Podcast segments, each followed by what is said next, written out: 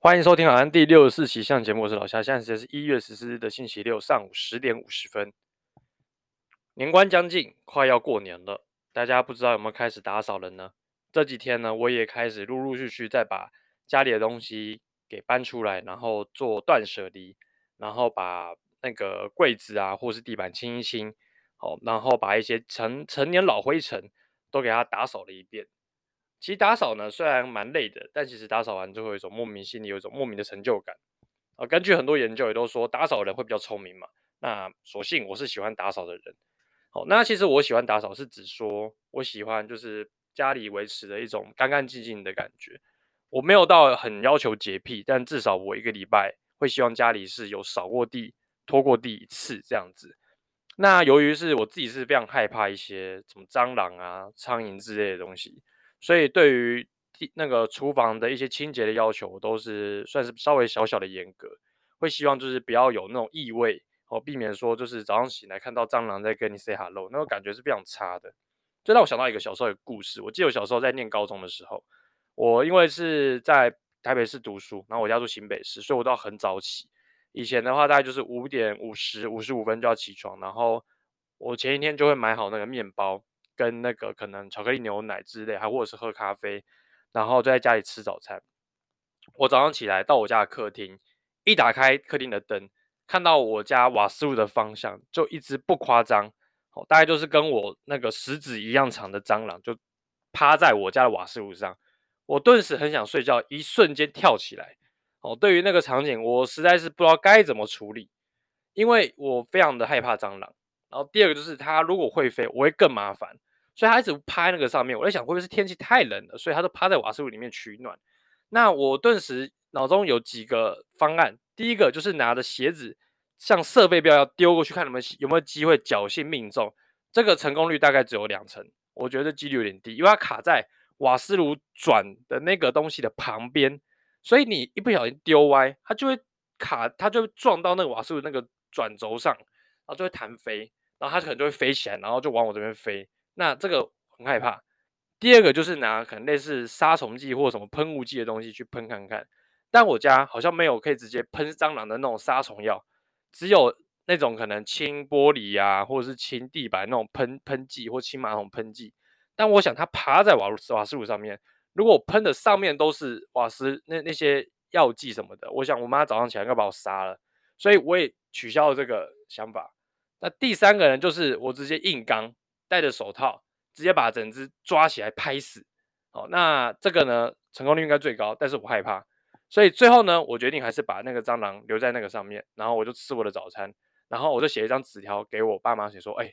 瓦斯炉上有一只非常大的蟑螂，小心。那我就出门了。哦，很多人听到会觉得很闹，但我觉得蟑螂是世界上最恶心的东西，所以有因此有这样的一个经验之后呢，其实我小时候就很怕蟑螂了，所以说我对于。做家里的清洁，会觉得至少你可以乱没关系，但是不能脏哦。那个垃圾桶如果就是有开始有一些异味什么的，一定把它所有垃圾丢掉，打包带走丢掉。哦，那瓦那个厨房用完之后，一定把瓦斯炉全部都擦过一遍，桌面全部擦过一遍，全部清理干净，绝对不能残留食物，让这些种虫类有机会滋生在这些每厨房的每个角落，或是家里的每个角落。哦，那这个大扫除呢？其实，呃，就是把我们以前成年的老东西搬出来整理一下，断舍离一下，然后做最后的整理了之后，再把它放回去。那今年当然也不例外，我也是把我客厅，就是我把我那个租房子这个地方的所有东西都拿出来，稍微审视一下，那啊什么东西是要，什么东西是不要的，然后最后呢，再把它一起重新整理一下。那我觉得断舍离有一个最大的，我自己有一个最大的指导原则，就是我这一年还会用到。如果接下来十二个月内我会用到它，那我就把它留下来。那如果接下来十二个月不用到它，那大概率应该往后的数数年内应该都也不会用到这个东西。哦，所以说基本上断舍离对我来讲说还算是容易，但是其实遇到一些状况我会觉得蛮尴尬。有些东西就是丢了感觉不太尊重，但不丢又觉得占空间。哦，比方说像以前可能大学同学可能生日的时候送那种超大的卡片。超大卡片这东西会觉得，诶，它是一个纪念嘛，但是它是一个非常大，可能就是五十乘四十大小的一个那个瓦楞纸板做的一个庆生卡片，那庆生卡片这个东西，感觉就是一个你不不会碰到它没有错，但是它就是一个纪念，这是一个收藏。哦，所以说东西也不知道该不该去把它丢掉，所以它的基本上就是一直躺在家里的某个角落。还有一个东西就是以前大学买的参考书，因为我现在还是做这行相关工作的人，而那些大学的参考书现在丢了，很怕说哪一天有没有可能我要再去念研究所，或是我有可能要去教书，我也不知道。所以说这个东西。留了有它的好处，就是可能未来如果要写什么相关的呃报告，或者是说自己有要教学什么的，那就会有一些依据可以参考。那当然网络这么发达，那网络上查一查也可以，但是有的时候还是需要一些你知道一些纸本的东西的一些佐证。好，加上我们自己有的时候偶尔我们遇到一些像我这礼拜都在胸腔，哎不是胸外科，心脏外科，那我们偶尔还是会回去回看一下一些以前可能内外科护理学。或是一些相关的一些资料，去重新复习一下哦，相关的一些解剖病理、生理等等哦，所以说这些东西你丢掉了，又觉得好像不该丢，因为它就是偶尔很偶尔，可能一年翻个一次两次，就是会用到的东西。好，那大家断舍离标准是什么呢？我也不知道。那就大家祝大家都整理顺利啦。然后依照以往的经验，我以前在骨科病房的时候，很多时候那个就是打扫会出事情。哦，每次那个病人就是过年后啊，然后就会出现一些人哦，过年打扫家里冰箱后面不慎从上面摔下来，哦，然后可能就是旋转机袖断裂，或者是说可能打扫的时候呢，有些老阿公老阿妈哦，就不知道为什么要把那个已经放了二十几年的什么罐子，然后拿去丢掉，然后就闪到腰，哦，然后就来这边休息啊、止痛啊什么的，所以我觉得大家打扫还是要非常小心自身的安全。那种已经放了很久的东西，我觉得不要让老人家去做，年轻人自己就去搬，不要让老人家有机会来住院。我觉得那住院都是很痛苦的，你应该也不希望在医院过年嘛。很多都是那种老人家，可能甚至看到年轻人太开心，吃年夜饭一个不小心就给丢，也是有可能来住院。哦，所以说其实大家在过年的时候，其实都要特别小心哦，老人家的一举一动。甚至是在很多人围炉的时候，哦，可能就是老人家很兴奋，然后站起来，可能发红包也可以跌倒，哦，所以说其实就是处处要小心，哦，就是安全还是至上啦，这样子。这周在心脏外科跟大家分享一下所学，POD 跟主动脉狭窄的病人啊，做他的一些手术的一些照一些照顾跟麻醉要注意的事项。那 POD 呢？全文又叫做周边动脉阻塞性疾病，那这个常见的大概就是可能常见就是血栓哦，可能塞住你的动脉哦，造成你的这个血管可能就是血流不顺，那就让你的周边的养分缺乏啊，然后可能手脚就会开始慢慢的黑掉烂掉这样子，所以 P O D 就是会可能透过就是经过导管进到那个可能阻塞的一个血管部分取栓。或者是说做一些呃，可能把你的那边的血管做一些扩张，或放一些支架。那这样的病人呢，基本上在对我们来讲说，其实蛮像在做心导管的。哦，所以就是放一个很长的叙事到你的血管里面，针对病灶地方做一些处理。那其实这样的病人呢，在麻醉部分上的话，跟大家分享，基本上呢，他能够 GA，能够用喉头罩面式 Laryngeal Mask 做麻醉也可以。或者是说，可能年纪比较大的，好担心他会有一些呼吸抑制的，那用 IVGA 其实也可以，哦，那就端看这个病人的病况来做一个决定。那如果说呃这个病人呢，他有一些可能呃，比方说牙牙齿会咬的话，那当然 LMA 就是不行。那如果年纪太大，担心 GA 插上去，muscle relaxant 可能抑制他的呼吸抑制的话，那其实也可以考虑变成 IVGA。那我们可能用药上就会非常的小心。那其实呃，做这种周边做这种 POD 的 PTA 的手术的病人，基本上呢，他呼吸呼来也没关系，只要他确保他的手脚不要动，好，那这样就可以让那个外科方便进行这样的一个手术部分。那其实他们在做这个手术的时候啊，其实他最大的刺激应该就是刚开始插下去时的那一端，还有做一个就是帮他动脉那边做撑开的地方，那个地方可能相对来说是刺激比较大，而且也是。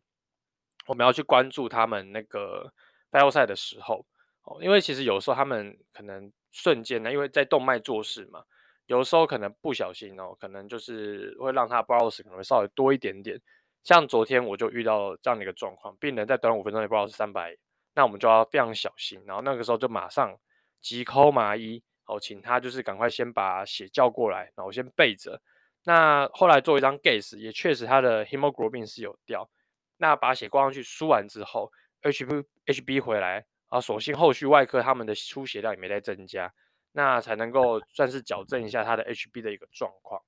所以遇到这样的一个病人呢，其实就是。还是要注意一下他的一个 browse 的一个情形，跟哈瑞跟 BP 的一个变化啦，这样子。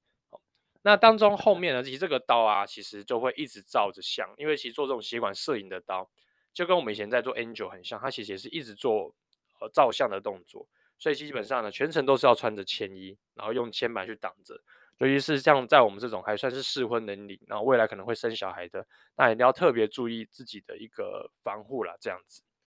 再我们聊聊 TAVI 手术这件事情。那基本上它是针对我们主动脉那边有狭窄的病人，因为 TAVI 的全文叫做经导管主动脉瓣瓣膜置换术。那这个手术呢，基本上它普遍来说遇到族群，我不知道什么，都是年纪比较大的，因为可能年轻人吧，你可能还没有一个，就是可能致病因子就是你的主动脉瓣会狭窄，大部分都是可能常年累月下。可能血脂过高等等，导导致你的主动脉瓣比较狭窄，可能你的血流打不出去。哦，那这个手术呢，基本上呢，它有更更像心导管，心导管大概就是一个管子嘛，我们到那个做到你的心脏那边去做一些检查。那它比就是一样，会用一个长长的 sheath 到你的主动脉瓣那个地方，然后呢，我们会他们会先用一次，就是会把一个类似气球东西导进去主动脉瓣那边。然后把打水，把那个主动脉瓣先撑开，撑开之后呢，没有问题，他们会再把重新把那个人工动那个主动脉瓣的一个植入物套在那个气球上面，再滑进去之后，再撑开，把主动脉瓣的一个植入物给固定上去，那这手术就完成。好，那的当然还要后面还要 check 一下它是否开关顺利。那如果说它这个主动脉瓣这样子。开关顺利的话，那这个手术就算正式的一个完成这样子。那 TAVI 我自己遇到，普遍来说，病人相对来说，因为你看嘛，主动脉瓣都狭窄，所以它 perfusion 可能基本上也不太好。Heart 本身不好的病人呢，其实我们在麻醉上风险来说是更大，基本上 ACA 都是三到四分的。呃，这些病人呢，大多又以年纪又更大，所以说呢，会希望说我们麻醉不要造成他太大的一个风险。那 GA。可能就是相对来说，因为我们会打肌肉松弛剂，那可能会让病老人家呼回来的时间会比较晚，甚至可能会导致他有一些呼吸抑制，所以我们就会采取 IVGA 的方式，让这些老人家呃透过药物加药的方式，减低他的一个呼吸抑制的可能，又能达到镇静的效果来完成这项手术。那呃，当然我们这术前准备工作，我们呢除了 Awake 打 A-Light 之外呢。我们还会帮他打上呃 sheath 或是打上呃 triple lumen 或是 double lumen 的 CVC 来做一个，因为避免说术中有大量出血的可能，那我们可能就会有需要大量的输液来做补充。好，那打完这些管路了之后呢，好，那我们才会开始做这项手术，这样子以测病人的安全。那做这样手术过程中呢，有几个。Key point 跟大家提一下，那 IVGA 用的药物呢，我那天遇到是用 one percent 的 propofol 来做一个 induction，还有呢就是配上 p r o c e d e x 这种比较能够避免呼吸抑制的一个镇静药物来做，就是两两种药物的一个 sedation 这样子。那我们另外是用 a Fentanyl 好来做止痛，Fentanyl 我们会将一支两 cc 呃一千。一千 microgram 的一个 L-Fentanyl，把它吸成十十 cc，然后 bolus 一百 micro 一百 micro 的给，好来来来达到这样的一个止痛效果。那天病人呢，我记得是八十七岁，所以基本上呢，我们给药上也是相对来说比较小心。另外就是 airway 的部分，airway 部分的话，我们 TAVI 的病人，我们是用那种人家俗称的救命神器 Optiflow，然后给病人戴上 Optiflow，用高流速的一个氧气。好，让他去去这个去去做一个呼吸道的氧气的给予。那这种 UpT Flow 好处就是它会有，因为它是流速相对来说比较高，其实它会有一点点小小镇压的效果，可以帮助病人把这些氧气吸进去。哦，所以说整体来说，这样的一个配置下，哦，那其实可以让病人做这个 TAVI 的一个一个手术来说更加的安全。那当中还有一件事情就是，当他们外科在做撑血管这个动作的时候，你想嘛，就是当你把一个气球塞进去你的主动脉瓣。撑开的过程中，你的心脏的血流是打不出去的。那当你的心脏血流打不出去，那心脏就会跳更快，我可能就会短暂的休让一些 VT 的部分。所以基本上，他们外科在撑这个主动脉瓣的的时候呢，一定要把你手上该有的药物都握着，比方说雷佛费，比方说 prednisone，那我们都要先握在手上。好，那因为这个这个在那个过程中算是非常危险的，哦，所以说而且呢。基本上我们会在他们撑这个撑这个主动脉瓣的时候之前，我们会先把他血压先拉上来，因为你想嘛，你刚开始先把这个血管撑开，他哈瑞会飙的超级快，然后呢，他血压呢也可能会飙高，但一旦他把这个气球松掉之后，他的管路通了，顺了，血都跑出去了，那么哈瑞就会骤降，他的血压也会骤降，哦，可能会低到你无法想象的一个地步，哦，所以说如果你看那个时候血压高去降血压，可能会有一点点危险。反正那时候我们就是把急救药物都先握在手上，然后先斗在那那个我们的 CVC 或蓄势上面，该给药的时候就马上 push 进去，赶快给药，这样子以避免说可能对病人造成额外的伤害这样子。另外就是当这个手术结束之后呢，那病人就会送到加护病房这边去观察，观察他的一个可能后续的一些 heart 的一些血流血流状况，他们外科可能会去再去扫一次 sono，看看他的一个状况是不是 OK 的。那如果没有什么太大问题，那可能之后可以转一般病房，然后可能之后就可以早期的下床做一些活动，大概就是这样子。然后再提醒大家，就是在 CVS 手术，尤其是血管刀跟做 heart 手术的病人，他们一定外科会请我们打 heparin 在病人的身体里面，因为 heparin 它就是可以帮我们的血液肝素化，就让它比较，我的理解就是让它比较不会形成血栓，比较不会结块这样子。所以我们在打完 heparin 之后，我们就要测一下这个 ACT。当然，我们打之前要先测一个它的 baseline，打之后五分钟要再测一次 ACT，之后就是每半个小时到一个小时之间要再做一次 ACT，ACT 一直做。那当然，这个干肃化程度呢，按按上哈拉马逊可能就是需要 ACT，我没记错的话应该是三百以上。好，那它可能就是让它的这个血液呢是比较不容易形成血栓，避免造成危险的。好，那等到手术快要结束之后呢，我们就要再监测它 ACT，希望 ACT 可以回到它的 baseline。那如果说它 ACT 还是很高的话怎么办？我们就会打破塔米那个鱼精蛋白，去把它 heparin 给它中和掉，给它代谢出出来，然后让 ACT 降下来，避免说它病人出去之后可能会有一些活动性出血的可能。好，那这样的话就会造成病人说比较危险。那难比较难的可能就会比较比较夸张一点的，可能就会造成他脑部的出血，那可能之后就要再来开刀。所以那就是大家不乐不乐见的嘛，好，所以说这 ACT 的监测来说也是稍微有一点点重要的。好，那下礼拜就是过年了，那我们录音呢可能也会因为过年，我们就稍微休息一下，然后过完年之后回来继续上班，那再跟大家继续分享一些我在麻醉所学这样子。那今天是一月十四号嘛，刚好又是我们医院呢又在招新的一期麻训班的一个。刚好今天呐、那我祝福每一个就是来报考的人，好，大家都顺利的上榜。那欢迎欢迎大家来跟我当同事。那如果说你自己在过年后有转职的需求或想法，之后可能想走麻麻醉这条路的，那如果听完我的节目，你开始产生一点兴趣，那我也欢迎大家一起来呃切磋啦，然后一起来加入这个行列，然后让这个行业越来越好这样子。那今天节目都简单分享到这边，就这样，拜拜。